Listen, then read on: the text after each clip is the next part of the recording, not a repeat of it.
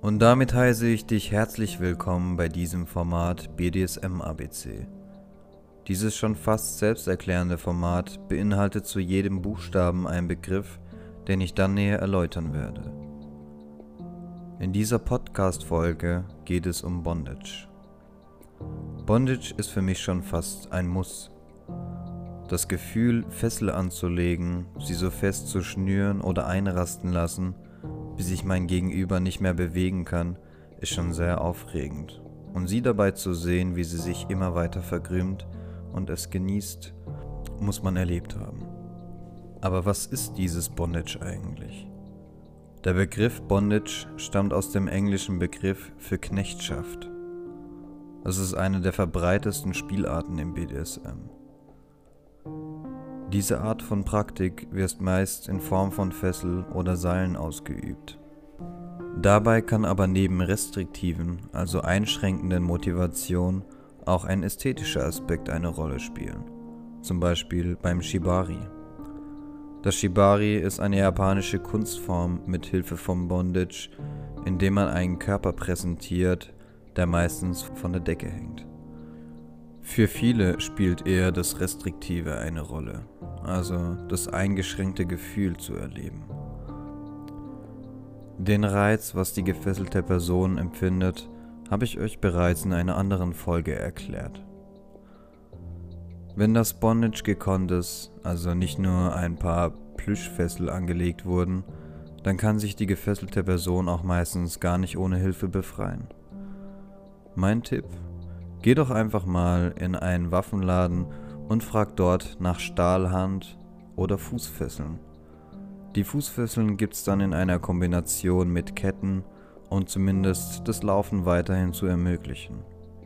Preislich werden diese zwar ein wenig höher gelegen sein, aber diese halten zumindest, was sie versprechen. Und allein das Gewicht und die Geräusche, das fühlt sich einfach alles viel echter an auch das Halten oder Einnehmen verschiedener Stellungen kann durch Bondage erzwungen werden.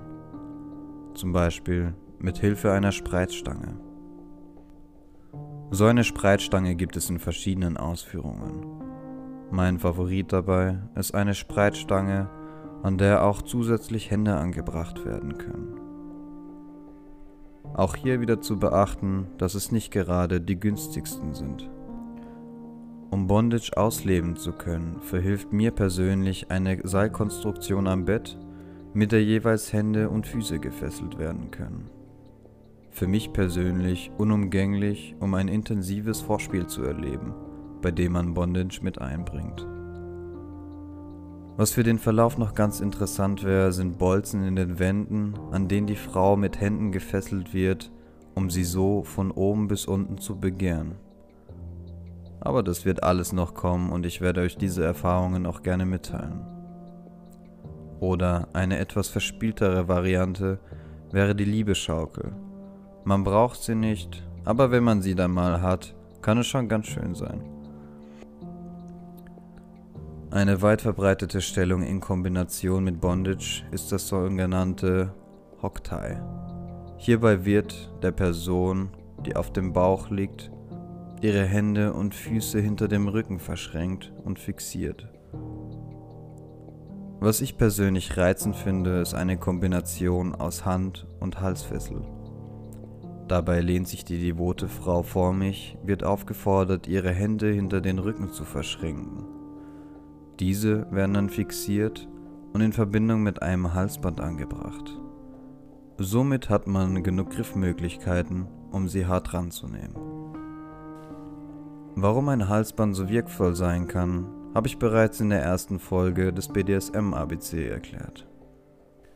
Wichtig hierbei ist ebenfalls, das Abschnüren von Körperteilen kann zu Minderdurchblutungen und somit zu Taubheitsgefühlen bis hin zu Quetschungen führen. Deshalb übt solche Sachen immer mit einer Person aus, der ihr auch zu 100% vertrauen könnt. Damit verabschiede ich mich von dir und danke dir für deine Aufmerksamkeit.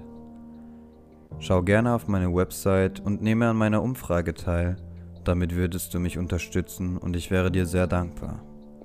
In diesem Sinne, macht's gut und bis zur nächsten Folge. Ciao, ciao.